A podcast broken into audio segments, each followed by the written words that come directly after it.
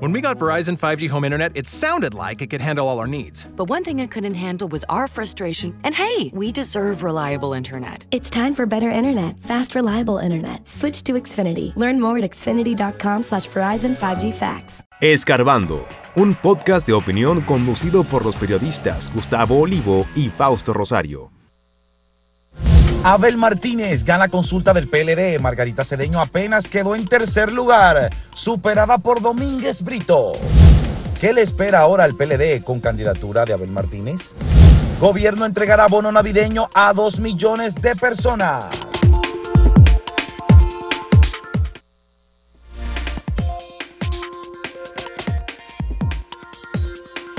Consulta del Partido de la Liberación Dominicana resultó exitosa por el número de personas que participaron, de acuerdo con la comisión organizadora, cerca de medio millón de personas, 500 mil personas, y eso obviamente en un tiempo como este, que eh, era, era el padrón abierto, es decir, los que son militantes del Partido de la Liberación Dominicana y los que no están en ningún otro partido.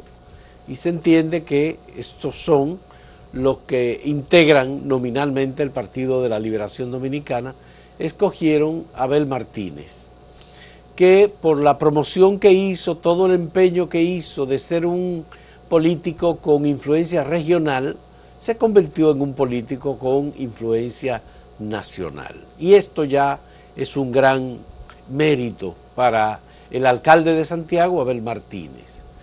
El segundo dato importante, o el tercer dato importante, es que Margarita Cedeño redujo significativamente todas las previsiones que se hicieron sobre su participación. Quedó en un lejano tercer lugar cuando todo el mundo suponía que Margarita Cedeño iba a quedar en primer lugar, conquistando la candidatura presidencial, porque supuestamente, y eso era lo que se concebía, había recibido el apoyo de Danilo Medina para esas aspiraciones. Entonces, eh, eh, ese es un tercer, tercer elemento. el cuarto elemento es que Francisco Domínguez Brito se quedó en segundo lugar, que estaba, se suponía que iba a quedar detrás de Margarita Cedeño de Fernández, pero quedó en segundo de Fernández no. Margarita Cedeño. sin quitarle lo de Fernández. Lo que pasa es que uno hace una relación entre Margarita, ex primera dama, posteriormente vicepresidenta de la República en los dos periodos de Danilo, y eh, piensa de alguna manera en que, todavía estaba que ella fue un elemento importante de la alianza entre Danilo Medina y Leonel Fernández. Entonces, estos datos, bueno, pues activan el cuadro político dominicano, lo redefinen de alguna manera. Ya sabemos que el discurso de Abel Martínez es un discurso eh, neonacionalista, eh, antihaitiano, con una vocación muy fuerte, eh, casi unitemático con, con este asunto. Deberá ampliar su discurso para poder conquistar adeptos para la candidatura presidencial del Partido de la Liberación Dominicana y deberá entender un poco lo que pasó en, en, el último proceso electoral eh, del año 2020? Eh, en primer lugar, el PLD debe sentirse bien, porque regularmente yo eh, había dicho que si votaban 250 mil personas, de 200 mil o más, debían sentirse satisfechos porque regularmente en este tipo de procesos que son internos, aunque esto por la ley no puede llamarse primaria, consulta, pero para los fines es lo mismo, ya habrá una ratificación de esa candidatura. Eh, nunca vota más de un, 30%, incluso entre simpatizantes o cuando es un padrón interno, es raro que vote más del 30%, pero cerca de 500 mil, eso es una cantidad importante eh, para el PLD, lo que habla de un sector de la sociedad por un lado y de su propia gente que fue fiel y disciplinada y fue a votar la sorpresa que Margarita no quedara por lo menos en un lugar segundo y cercana a Abel, porque se daba como que había casi un empate. Algunas encuestas daban a Margarita ganadora, otras daban a Abel. muy pocas dieron a Francisco Domínguez Brito y por eso se pensaba que él estaría en tercer lugar bajito. Quedó en segundo bajito, pero en segundo, porque Abel superó el 60%. Y Margarita en un tercero muy bajito. Ella, de hecho, eso ha llamado la atención. Todos fueron, excepto de León que se había retirado, todos los aspirantes fueron, como es tradición en el PLD, a levantarle la mano al ganador, a eh, decir y mostrar lealtad al partido y que cuenten con ellos, pero ella emitió una declaración por Twitter y no se presentó de manera personal en el local. Eso ha dado que hablar en la comidilla que siempre hay en los partidos y los corrillos políticos. Esto plantea algo interesante para el análisis, materia prima. Tenemos a dos, los dos principales, eh, digamos, candidatos de la oposición con el mismo discurso. El discurso conservador, ultranacionalista. Lo único que Abel, mm, uno no le conoce grandes vuelos intelectuales o de manejar grandes temáticas nacionales. Él fue presidente de la Cámara, eso le ayudó a tener unos vínculos, incluso fuera de su Santiago, eh, donde él ha vivido, aunque no nació allá, nació en Santiago Rodríguez, fue, pero se asentó en Santiago. Eh, y eso hizo que él tuviera quizá una maquinaria más efectiva, porque una de las cosas que dicen amigos del PLD que le falló a Margarita es que sí ya tenía eh, una tasa de rechazo menor quizá que lo de sus contendores, pero ella no tenía una estructura porque en las elecciones, tanto en las internas como en las nacionales, no simplemente que tú tengas simpatías, no simplemente que la gente declare intención de votos, es que el día de las votaciones tú tienes que tener una maquinaria que conlleva recursos para buscar a la gente, llevarlas a votar y luego también trasladarla de nuevo. Incluso darle alguna compensación, porque hay gente que vive del día a día y necesita por lo menos desayunar ese día. Entonces todo eso conlleva recursos, que porque uno le guste como candidato no es que van a hacer ese sacrificio de ir a votar. Y dicen que fueron de las cosas que le fallaron a Margarita porque ella no contaba con esa estructura y ciertamente parece que no tenía a su disposición la estructura de Danilo, porque él dijo y dijeron otros que ellos decidieron abstenerse. Si hubiese tenido el apoyo decidido de Danilo, con estos resultados hoy se estaría hablando de una derrota de Danilo, pero se encargó de aclarar que no, que ellos se mantuvieron distantes de todos. Bueno, hay quienes plantean que gente como Gonzalo Castillo, por ejemplo, que fue el candidato eh, preseleccionado de alguna manera por Danilo Medina para las elecciones del 2020, eh, estuvo acompañando a Abel Martínez y le dio el apoyo a Abel Martínez y se entiende que Gonzalo es un hombre de la estructura del equipo de Danilo Medina. Pero no quiere decir que sea Danilo, porque hubo otro como Julio César Valentín que apoyaron a Domínguez Brito, por ejemplo. Eh, dicen que Domínguez Brito tenía a la gente como, ¿verdad?, con más resortes digamos, a nivel de ideas políticas, más vuelo. Eh, y gente que todavía rescata de alguna manera lo que ha sido la vieja tradición. La tradición, un poco la ortodoxia de ese partido, con el pensamiento bochista, que cada día está más muerto ahí. Aunque ellos hablen de Bosch, eh, si hubiese sido por Bosch y el bochismo y la ética bochista, hubiese ganado Luis de León, que tiene un movimiento que se llama bochista y que toda la vida ha hablado de eso.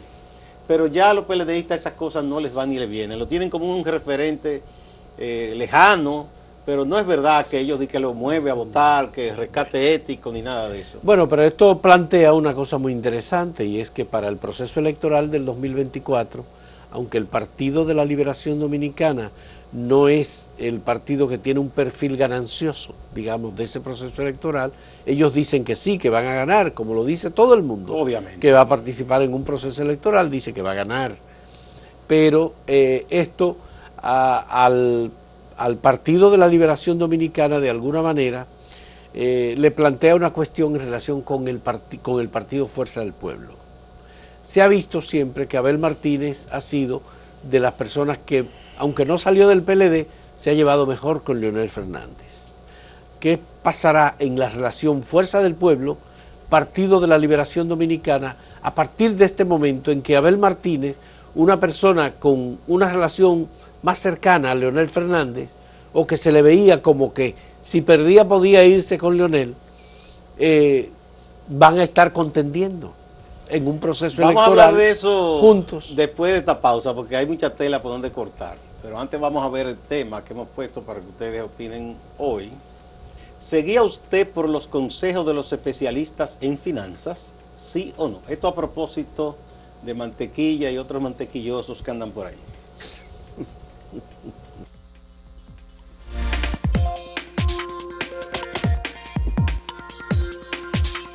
Si quieres anunciarte en este podcast, escríbenos a podcast.acentotv.de.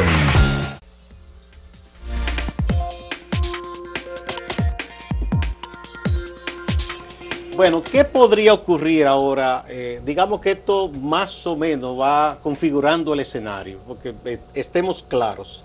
Hasta el momento, a menos que surja un fenómeno nuevo, los que van a competir en las elecciones de 2024 serán el PRM, que es casi seguro que tendrá de candidato al presidente Luis Abinader, Leonel Fernández en su Fuerza del Pueblo y ahora el PLD con Abel Martínez. Eso más o menos va configurando el panorama. Eh, tendremos entonces los dos principales partidos opositores más o menos con el mismo discurso. Entonces, ¿qué podría hacer? Bueno, yo no sé si se pondrán de acuerdo en cómo no vamos a atacarnos, ¿verdad? Eh, hacer una especie de pacto de no agresión. Eso podría ser. Otra podría ser que digan eh, sus estrategas, bueno, nos conviene debilitar al, al, competidor opositor, porque si uno de los dos crece, es la única manera que pueden disputarle el poder al PRM. Si ellos deciden primero echar esa guerra entre opositores, tratando de sacarse gente, de ganarse votantes, no, saben qué terminaría todo esto. Lo único que ya de esos tres que se perfilan, que sería el presidente Abinader, el expresidente Fernández y Abel Martínez, él es el que tiene, ¿verdad?, o va a necesitar de asesores que le ayuden a tener un discurso eh, un poco más eh, sustancioso, porque él apenas habla de frases de esas que se dice en retórica, que vamos a trabajar por la mujer, la juventud, y todo el tema de ese soberanismo que solo habla de un problema de migración. Eh, exactamente eso no es soberanía, aplicar ley de migración. Hay otros asuntos en que sí debe estar pre presente el valor soberanía cuando un país inmiscuye en otro, impone cosas en otro, porque ahí uno ve mucha gente que entonces ahí sí se acobarda. Yo no he visto a mucha gente que sostiene que el asunto de la migración haitiana pone en peligro la soberanía. Yo no los he visto tan valientes cuando o la Unión Europea o Estados Unidos imponen cosas aquí, se inmiscuyen en cosas internas. Entonces vamos a ver si eso solo basta además, porque eh, históricamente quienes han sostenido ese discurso cuando, cuando han ido a las elecciones por sí solos, han sacado una votación testimonial prácticamente, ellos y dos o tres cercanos, nada más. Entonces eso no basta, vamos a ver. Bueno, hay que considerar que Abel Martínez tiene que convertirse en un producto mercadológico políticamente atractivo y que él tiene que ampliar la perspectiva de su discurso. Ya hemos dicho, es un discurso relativamente eh, reducido y él va a tener que ampliar en otros temas, la economía fundamentalmente, que es un, digamos, uno de los aspectos nodales del desarrollo. Eh, tiene que ampliar en el tema de las relaciones internacionales, un poco perspectiva, la cuestión de la globalización, qué significa todo esto, cómo influye todo esto, concebir un programa de gobierno que abarque otros aspectos en los cuales probablemente Abel Martínez adquirió en la Cámara de Diputados algún tipo de experiencia, cuestiones legislativas, cuestiones territoriales, cuestiones de derechos humanos, cuestiones de justicia, cuestiones de Ahí inversión no, extranjera, no mucho equidad. en asunto de derechos, porque tiene Entonces, un discurso muy conservador. Bueno, pues eso significa que se va a convertir entonces en un candidato con un discurso netamente de derecha. No, no, ah, no, no, eso es exacto. O sea, con esto el PLD se ha reconfirmado como un partido Entonces, el ámbito conservador de, derechista. Entonces, el ámbito de la derecha lo está ocupando Leonel Fernández. Entonces tendrán una Entonces disputa. va a tener que discutir. Y el propio presidente Binader es un hombre conservador. Entonces claro yo creo sí. que ahí está todo de un solo lado. y no vemos que los partidos de centro o de izquierda moderada o alternativo, no vemos, porque todavía están discutiendo y discutiendo y no se ponen de acuerdo. Entonces, prácticamente yo creo que veremos a los mismos actores en las elecciones de 2024, a menos que surja algo de pronto que acapare la atención de una gran parte de la población. Y en perspectiva no hay un elemento que pueda ser disruptivo, que implique un golpe fuerte a la administración del presidente No, Luis Abinader. una crisis gravísima. Como para sacarlo del gobierno. No se ve. No se ve hasta eh, ahora. Un gran escándalo de corrupción de este gobierno, porque ha, ha habido casos como de la lotería, pero se ha actuado de inmediato. Ya. Y además ese es un terreno que no pueden pisar mucho ni la gente del PLD ni de Fuerza del Pueblo, porque eh, ellos tienen a muchos de los suyos o en, en proceso pendiente o algunos hasta condenados. Ya. Aparte de que el Ministerio Público no ha terminado eh, su proceso, digamos, de investigación y sometimientos. Hay varios casos que quedan, que están pendientes. Eh, por supuesto, el hecho de haber Martínez convertirse en el candidato presidencial del Partido de la Liberación Dominicana lo coloca también en el foco de la atención pública. Y tú verás gente ahora revisando la gestión de Abel Martínez al frente de la Cámara de Diputados. No, pero con él no hay que escarbar mucho, ¿eh? ¿Eh? No, no, porque lo primero es que eh, es Eh. de los políticos que han saltado un estrellato, que si se le hace una auditoría, ¿verdad? Y dicen, "Ven acá, ¿y usted de dónde sacó ese bienestar que usted tiene hoy? ¿Verdad? Bueno, no, pero no es así, porque con Gonzalo Castillo pasó también. Pero Gonzalo, aunque tú, aunque se diga eso, fue un hombre que se metió en negocios temprano, antes casi que en política, o, o era un político, digamos, eh, muy marginal y era un hombre de negocios. Pero Abel Martínez no es un hombre de negocios, ni En- tiene por fortuna. eso, entonces no Ni puede- tiene fortuna. no, él tiene fortuna, lo que no puede justificarla. Ya. Bueno, eso tú vas a tener que ayudarme a entender, ¿no? bueno, que se busque en un trabajo del compañero Máximo, Máximo Laureano, sí. que es una especie de perfil de Abel Martínez cuando él todavía estaba en la Cámara. Ya. ¿Verdad? Para que vean eh, un poco que la Pero- preguntas que la gente se La hace. elección de Abel Martínez cambia un poco el cuadro que tenemos hasta ahora, porque ya se sabe que Leonel es el candidato de Fuerza del Pueblo y que Abel es el candidato del PLD. Y eh, de nuevo es triste que los partidos sigan siendo tan machistas. Eh, cuando las mujeres van, eh, no reciben el apoyo. No, en este caso fue Margarita, pero también está Karen, Pero- también está Doña pero- pero y en el PRD aquella vez, cuando Doña Milagro compitió, espérate. no tampoco recibió apoyo. Ahora, muchas encuestas fracasaron en este caso. Bueno, Eh, yo porque- diría que sí, que no, porque Sí. es que los precandidatos contratan encuestadoras y hay encuestadores que le hacen una encuesta para satisfacer al cliente. Entonces, hubo muchas que dieron a Abel, pero las que dijeron que iba a ganar Margarita. Margarita y Francisco fracasaron. Fracasaron. Y con mucho, ¿eh? Sí. Eh, Te iba a decir que Margarita Cedeño ha sido una mujer muy exitosa, Sí, sí, sí. porque ella fue por lo menos dos años primera dama, eh, dos periodos primera dama de la República. Bueno, eso no es éxito político, porque eso no es elección. Bueno, pero estuvo... Eso es porque ella era esposa del presidente. Está bien. Y luego Pero- fue dos periodos vicepresidenta de Y la ella República. hizo un liderazgo basado más que todo en que manejaba el gabinete social y ella dice que eso fue exitoso y es lo que ella eh, vende como éxito ¿verdad? de su gestión. Pocas mujeres han tenido tanto éxito como lo ha tenido Margarita. Bueno, sí, en ese, si se ve ese, en ese Políticamente, aspecto, sí. ¿eh? Hay que ver si ella en un cargo electivo incluso de legisladora se hubiese podido ganar, uno no sabe. Hay que ver. Bueno, Y, y hay que ver qué pasa con su futuro político, porque ella dice que sigue al servicio del país. sí. Y, Se y supone que ella sigue al servicio también del PLD. yo, eh, yo pienso que ella se quedará ahí. Hay porque ¿A dónde se va a ir? ¿Eh? No, ¿a dónde se va a ir? Bueno, Fuerza del Pueblo es una opción. No, ella no se va a ir ahí, porque Bueno. ah, ahí no la van ni siquiera a recibir, pienso yo. O sea, Bueno. tendría un, un ambiente muy, de, de- muy eh, incómodo para ella. ¿no? Ya. Bueno, vamos a repetirle la pregunta que tenemos para ustedes en el día de hoy. ¿Seguía usted por los consejos de los especialistas en finanzas? ¿Sí o no?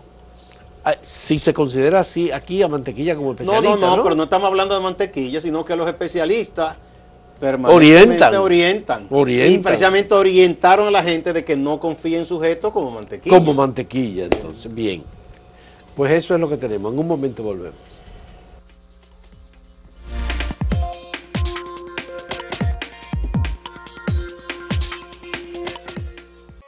Síguenos en redes sociales, arroba acento diario y arroba acento TV.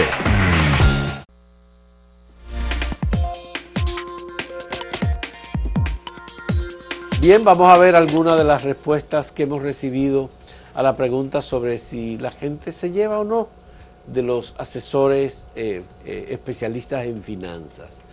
Dicen que no en el portal acento, el 58.74% dice que no, que no se lleva, no sigue los consejos de los especialistas en finanzas. Y el 41.26% dice que sí que se lleva de los consejos. Vamos a ver en Twitter.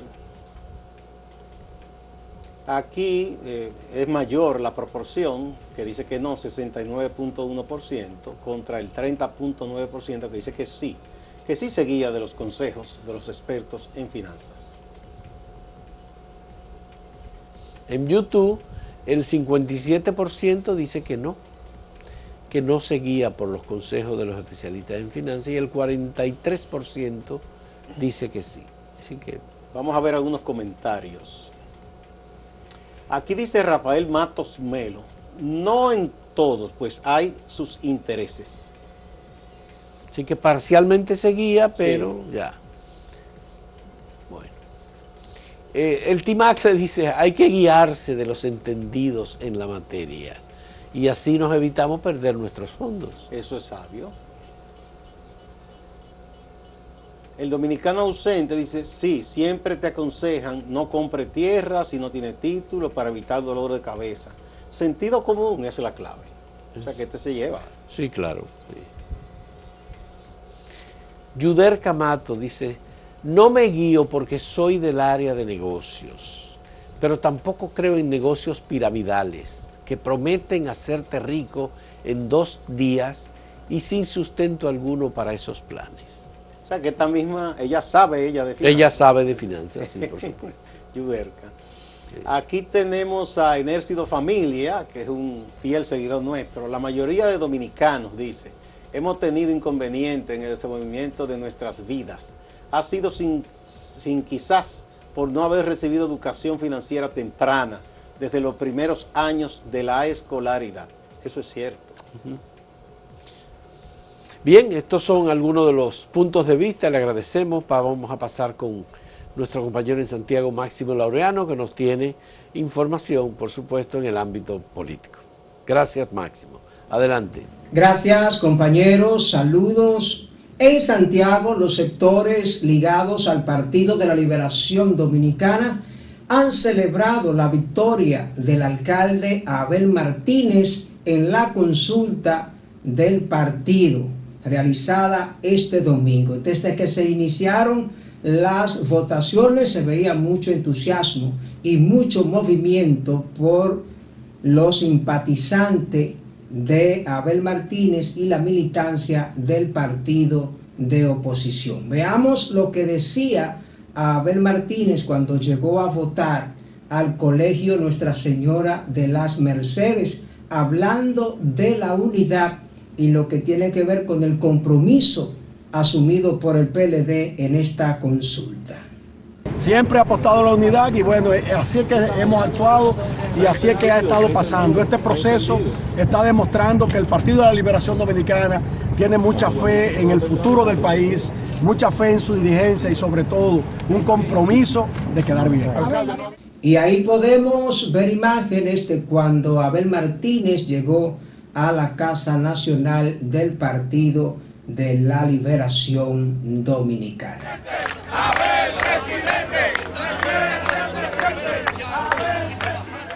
El Ministerio Público en Santiago notificó que solicitó medida de coerción consistente en prisión preventiva para la joven Catherine Baez Perdomo, de 24 años de edad. El Ministerio Público la responsabiliza de un acto de violencia tras haber dañado el vehículo de una persona que según se ha informado tenía una relación con esta joven. El nuevo director de la policía en la Dirección Regional Cibao Central Samuel Ascona Reyes, dice que asumirá el compromiso de garantizar la seguridad en Santiago. Dice que conjuntamente con el Ministerio Público van a retomar lo que tiene que ver con el caso, la investigación en relación a la muerte de Ana Francisca Gómez. Estamos hablando de la señora que fue baleada mientras conducía su carro en la avenida 27 de febrero en el barrio Libertad. También hay otros casos pendientes. El nuevo director de la policía dice que todos se irán resolviendo. Vamos a hacer un trabajo respetando los derechos humanos, pero con el que violente la, la, regla vamos a tener que enfrentarlo en el terreno que yo considere. O sea que vamos a focalizarnos en el delito. El dirigente de la Fuerza del Pueblo en Santiago, Hamlet Otañez Tejada, se queja y critica el gobierno por su accionar en relación a los derrumbes que se produjeron en la avenida Las Carreras el pasado 16 de agosto. Lo cierto es que por allí han desfilado las autoridades del Ministerio de Obras Públicas. También estuvo allí la vicepresidenta de la República, Raquel Peña, y se ha anunciado una solución rápida. No obstante, ya han pasado dos meses y el problema sigue ahí. Distante, pero pendiente. Actualidad y objetividad desde Santiago. Siga con la programación de Acento TV.